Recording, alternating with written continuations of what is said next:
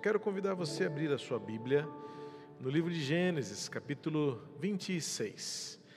Estamos avançando aqui também calmamente em alguns relatos bíblicos, em biografias que nos ajudam a discernir, a compreender a dimensão da oração na vida do povo de Deus. Temos, nas últimas quartas-feiras, refletido sobre ah, os princípios bíblicos que fundamentam a experiência da oração na nossa jornada. Não apenas uma vida com oração, mas uma vida pautada na experiência da oração. Não apenas uma oração como uma lista de desejos apresentados a Deus, mas como uma experiência de tornar-se íntimo, amigo, caminhante com Deus nesta jornada. Para isso, começamos do começo, literalmente. Começamos lá no livro de Gênesis, entendendo quando foi a primeira vez que o nome do Senhor foi invocado pelos filhos de Sete, não é? Ah, filho da linhagem de Adão e Eva. E a partir de então encontramos ah, outras experiências de oração, como ah, Enoque. Ah, tem que tirar o áudio aqui do microfone, por favor, ah, do fone aqui do, do câmera. Ah, do até perdi aqui a, a, minha linha de raciocínio. Né? Ah, depois dos filhos de Sete, quando pela primeira vez o nome do Senhor foi invocado, avançamos para Enoque, Noé, chegamos então a Abrão, depois Abraão, a mesma pessoa, mas cujo nome transformado pelo poder que Deus muda a sua história, e agora chegamos ao filho de Abraão. Em Abraão aprendemos a oração é obediência, a oração é resposta. Aprendemos com Abraão a orar pelos seus e orar pela cidade. E no último encontro que tivemos, Abraão nos ensinou a orar pelos adversários, por, aqueles que nos ameaçam, por aqueles que muitas vezes nos afligem. E com Abraão aprendemos então a mostrar graça e misericórdia por meio da oração. Eu convido você então agora a me acompanhar na leitura do capítulo 26 de Gênesis. Ainda em Gênesis, aprendendo com os nossos pais da fé, os nossos patriarcas do povo de Deus, Vamos ler o capítulo 26, será uma leitura um pouco mais longa, até o versículo 25, uh, para entendermos bem o contexto em que Isaac nos ensina que a oração é dirigida ao Deus, que muda as coisas, ao Deus que nos faz enxergar a transformação que Ele realiza na nossa vida. Diz assim então Gênesis 26, a partir do verso 1, verso 1 ao verso 25. Sobreveio fome à terra, assim como tinha acontecido nos dias de Abraão. Então Isaac foi a Gerar encontrar-se com Abimeleque, rei dos filisteus. Uma observação importante: não é o mesmo Abimeleque. Quase certamente não é o mesmo Abimeleque da semana passada, em que aprendemos com Abraão a orar pelos adversários. Mas aqui é muito mais um título do que um nome de uma pessoa não é? Então, é a titulação do rei dos filisteus. O Senhor apareceu a Isaac e lhe disse: Não desça ao Egito, mas fique na terra que eu lhe indicar. Habite nela e serei com você e o abençoarei, porque a você e à sua descendência darei todas estas terras e confirmarei o juramento que fiz a Abraão, o seu pai. Multiplicarei a sua descendência como as estrelas dos céus, e a ela darei todas essas terras.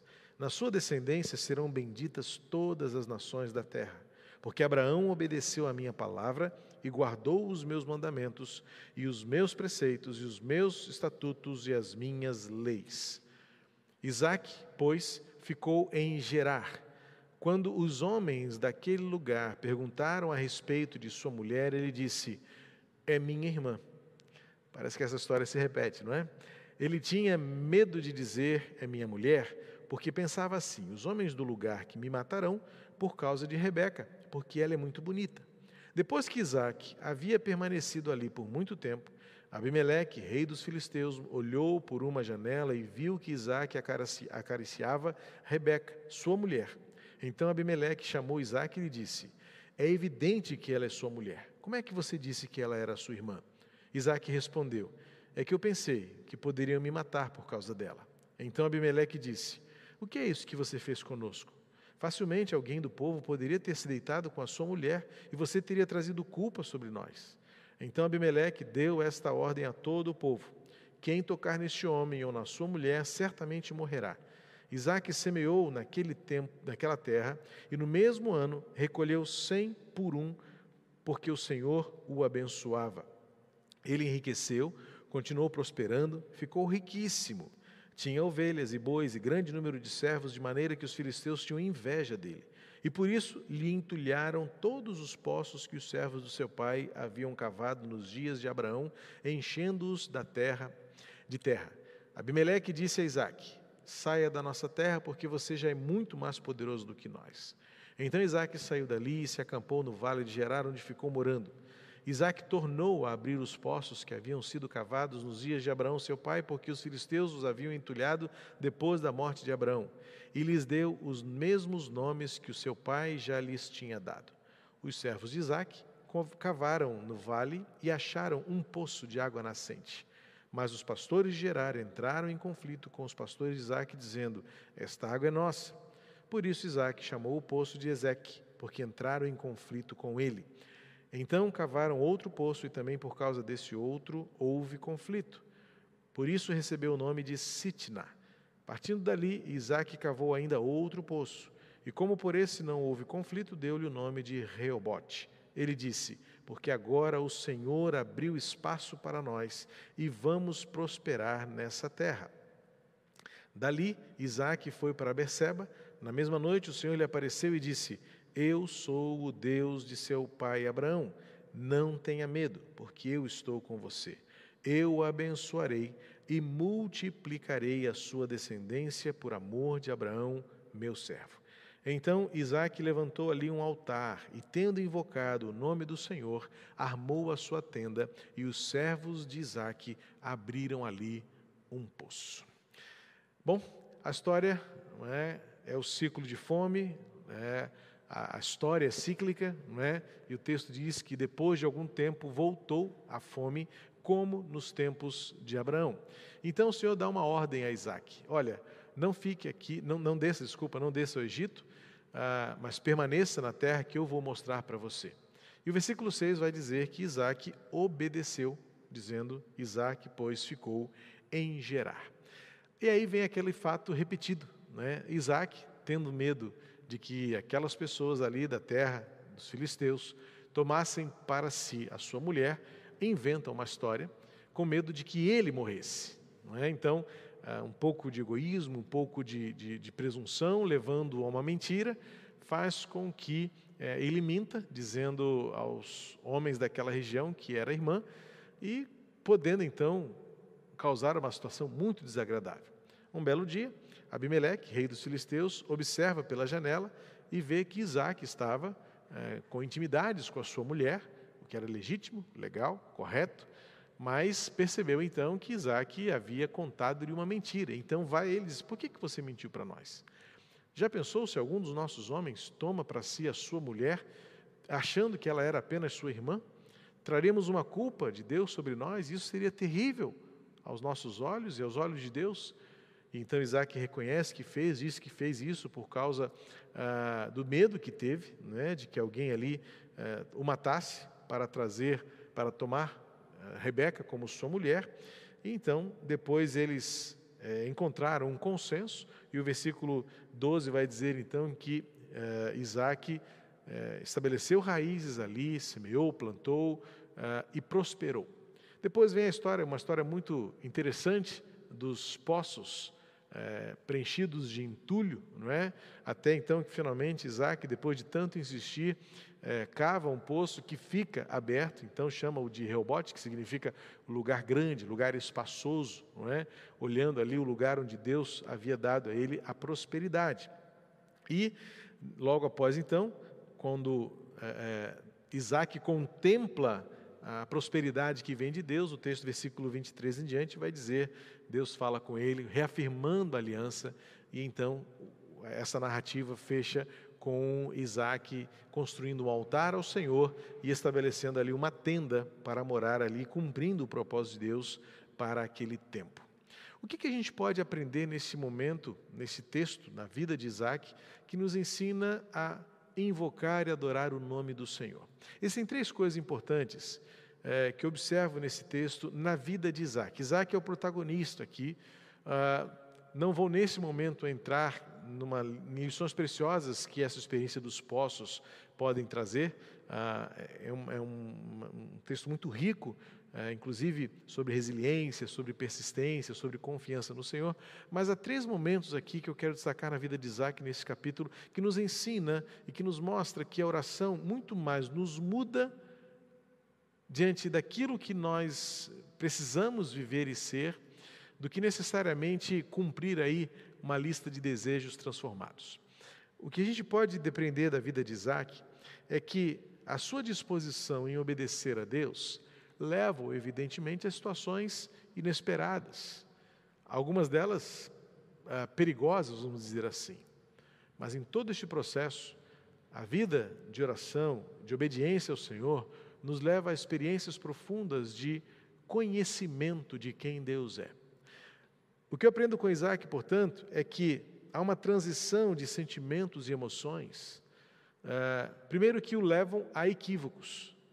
Suas emoções, seus sentimentos sequestram sua inteligência e o leva a mentir, como a gente viu, uh, trazendo o risco de, trazer, de, de, de, de, uh, de oferecer culpa e levar outros ao erro por conta da mentira. E, e como isso aconteceu? O versículo 7 vai dizer que os homens daquele lugar, é, né, é, perguntando sobre quem era Rebeca, porque o texto vai dizer anteriormente que era uma mulher muito bonita, e os homens se interessaram por ela, e o texto vai dizer então que ele, tendo medo, por causa do medo, ele mente ah, ah, acerca de quem era Rebeca. Ah, Isaac teve medo. É, no momento pode parecer que seria uma boa desculpa para se safar do perigo.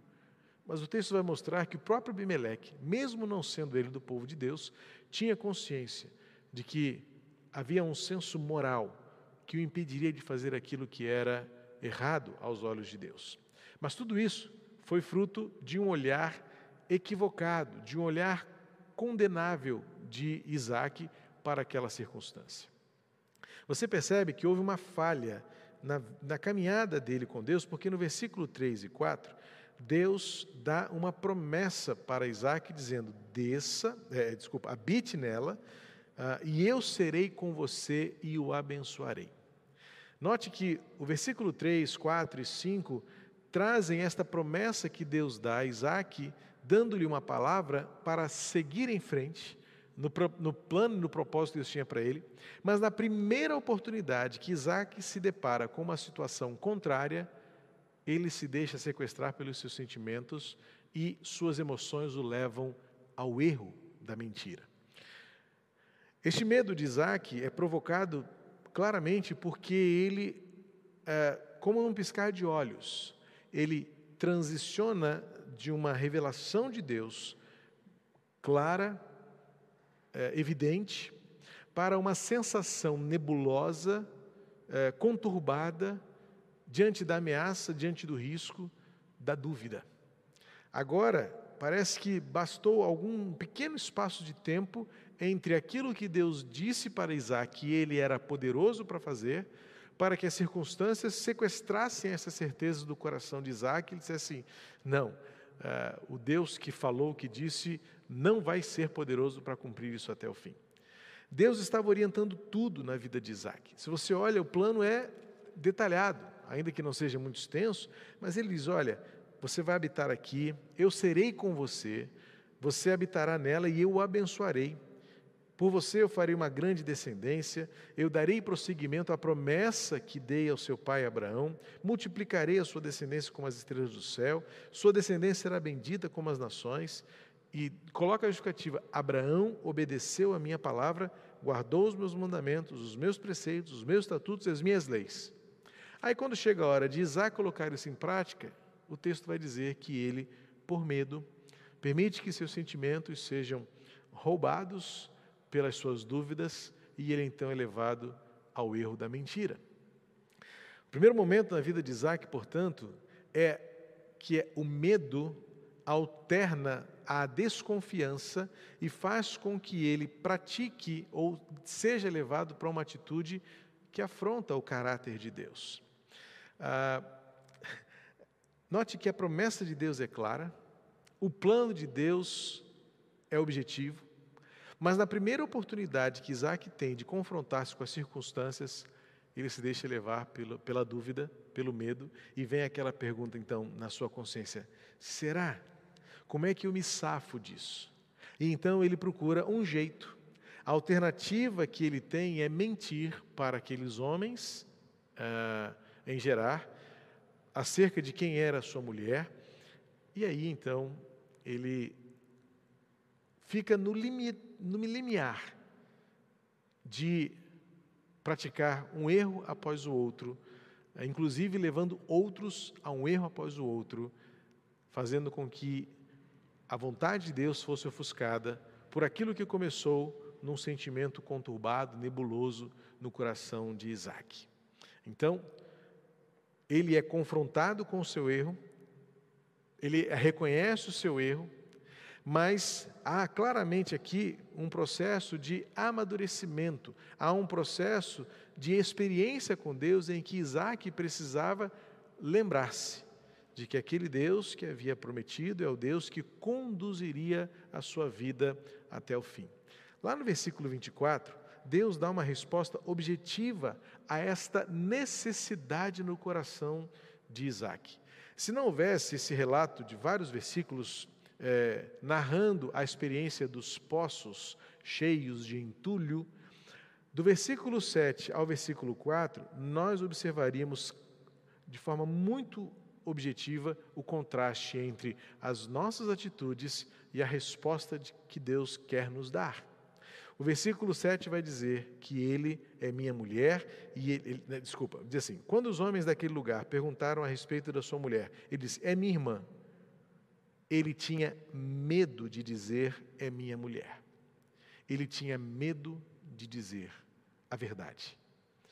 Quantas vezes nós somos confrontados nas circunstâncias em que vivemos com este mesmo medo de enfrentar a realidade, de enfrentar e confrontar ah, o contexto e assumir que nós vivemos na dependência daquilo que Deus disse e falou e revelou para nós. Versículo 24 contrasta rapidamente aquilo que Deus quer dizer para Isaac diante das circunstâncias. Eu sou o Deus de seu pai Abraão, não tenha medo, porque eu estou com você. É como se Deus, depois de passar toda essa experiência dos poços, trouxesse de forma refrescada a memória de, Isaac. Você esqueceu o que eu disse lá no começo, quando você iria descer para o Egito? para fugir da fome, eu disse: permaneça aqui, porque a minha bênção está neste lugar. Não vá para nenhum outro lugar, senão este lugar que eu estou lhe dando, e eu vou abençoar você aqui. E lá no início diz: não tenha medo.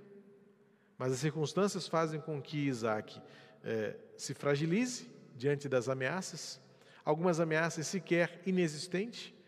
Note que dá para fazer uma boa análise das emoções de Isaac, porque, em tese, o texto não vai dizer é, não deixa claro se eles iriam fazer alguma coisa. O texto vai dizer que ele achava, ele tinha medo. Versículo, 20, versículo 7 vai dizer: ele pensava, ele acreditou nas suas percepções. Ele não tinha evidências ainda claras, porque o texto não vai mostrar isso, tanto que Abimeleque cai em si e diz: Nós poderíamos ter feito alguma coisa. Mas era necessário que você nos dissesse que ela era sua mulher, para que nós não cometêssemos o pecado de tirá-la de você. Mas o versículo 7 vai dizer que Isaac pensou alguma coisa.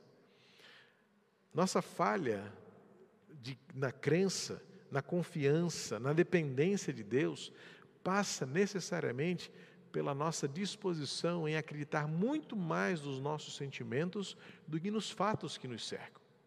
Deus havia dito, deixado um plano claro, e agora no versículo 24, Deus volta a este plano e reitera: Eu estou com você. Então, agora, diante do medo, Deus traz para Isaac uma visão. Pela primeira vez no versículo 25, vamos então ver Isaac invocando o nome do Senhor. Novamente, a oração de resposta, o chamamento que reitera que nós não daremos nenhum passo sem a presença e a companhia de Deus. Então, agora, diante desta visão de que Deus se apare aparece para ele de novo, depois do milagre do poço aberto, e permanecer aberto, eu estive com você até aqui. Olha a sua volta. Eu dei um plano, revelei um propósito, mostrei a vontade, e só o que eu espero de você é confiança e relacionamento, intimidade. Então Deus volta a falar com Isaac, mostra para ele ah, o seu plano, reitera o seu propósito, e agora então não há mais medo, porque Isaac percebe que desde o começo é o mesmo Deus. E Deus faz questão de trazer à memória aquilo que ele fez no passado.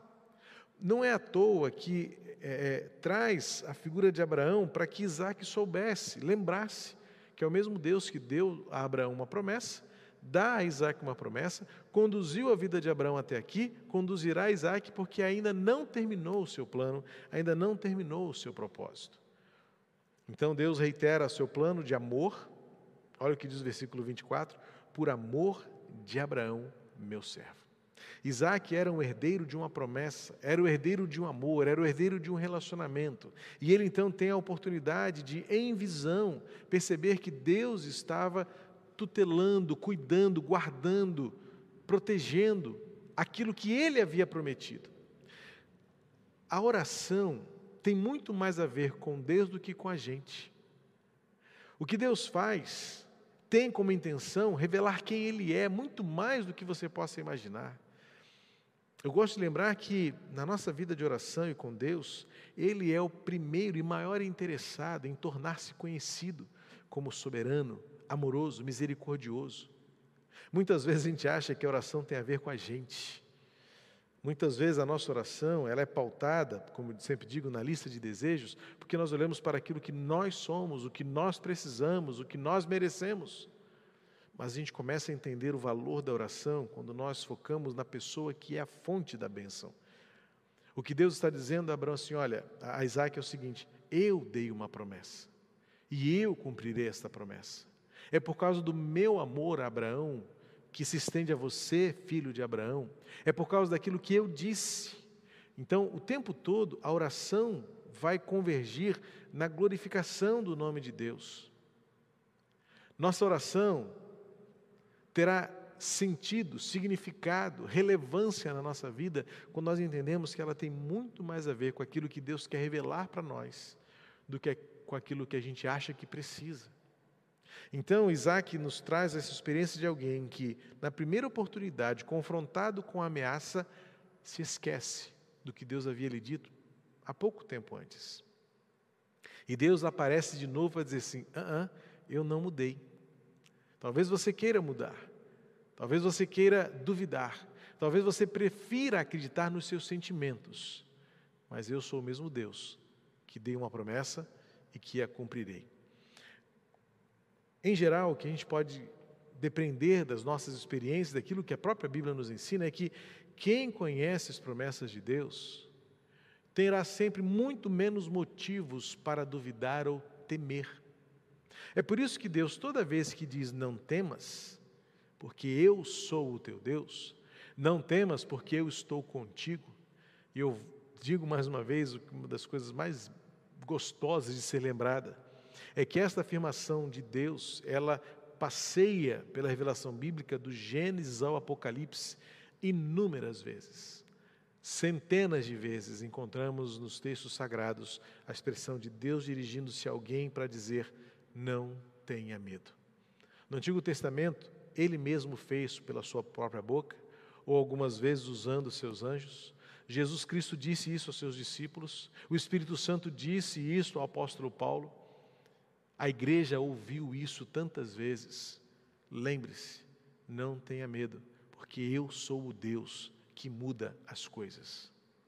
A gente acha que o poder da oração está na habilidade de dizer palavras certas, a, a, o poder da oração está na, na capacidade, no merecimento de um coração preparado. Mas é o coração aflito, é o coração quebrantado, é o coração humilhado. O medo aqui revela a arrogância de achar que Isaac tinha algum controle.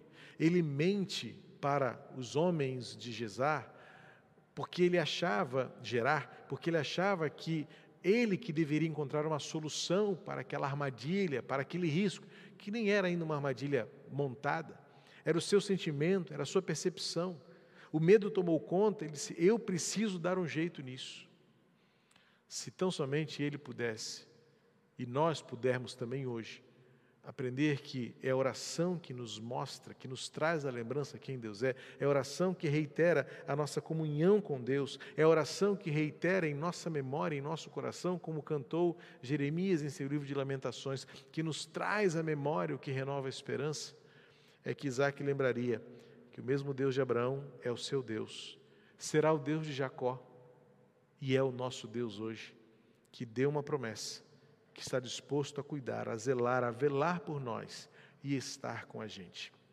Então, Isaac experimenta a vitória, experimenta a transformação da circunstância. Vamos continuar lendo o texto, pelo menos mais quatro versículos, a partir do versículo 26, que diz assim: Abimeleque, seu amigo Austat e Ficol, comandante do exército, saíram de Gerar para encontrar Isaac.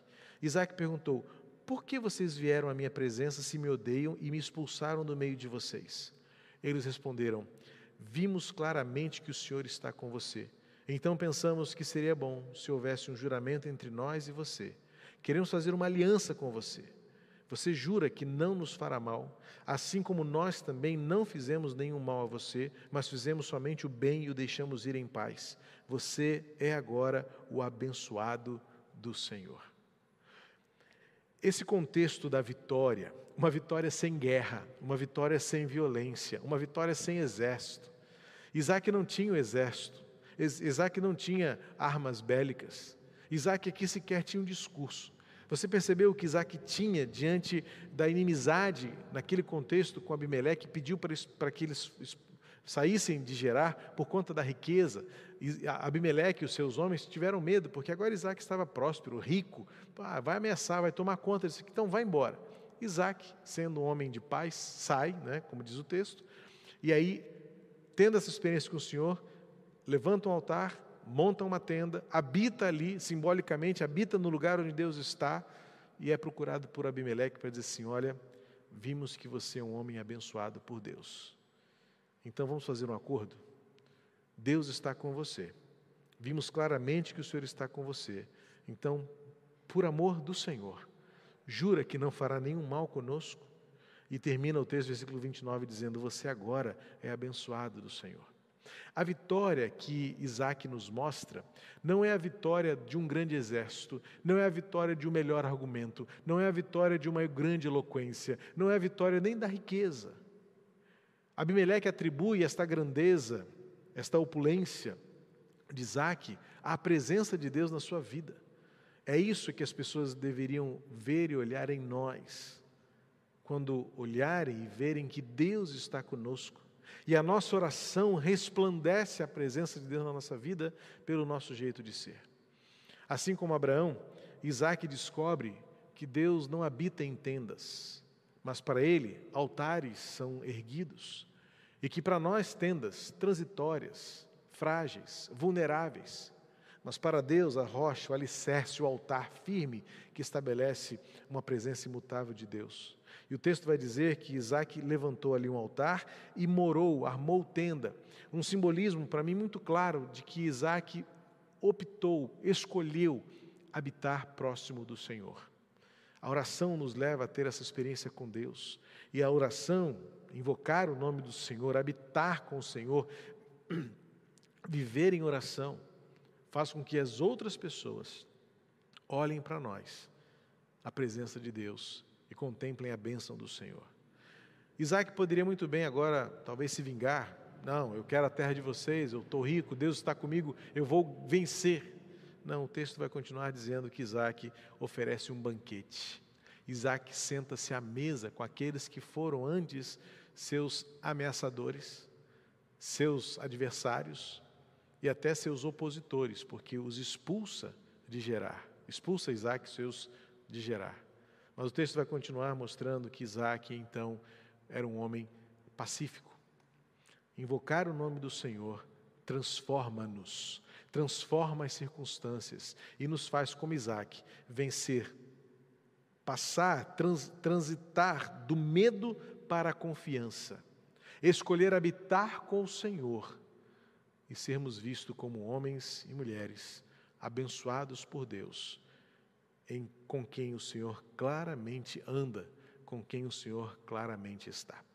Essas são as lições que Isaac nos ensina quando no versículo 25 diz que ele invocou o nome do Senhor após ter levantado para o Senhor um altar.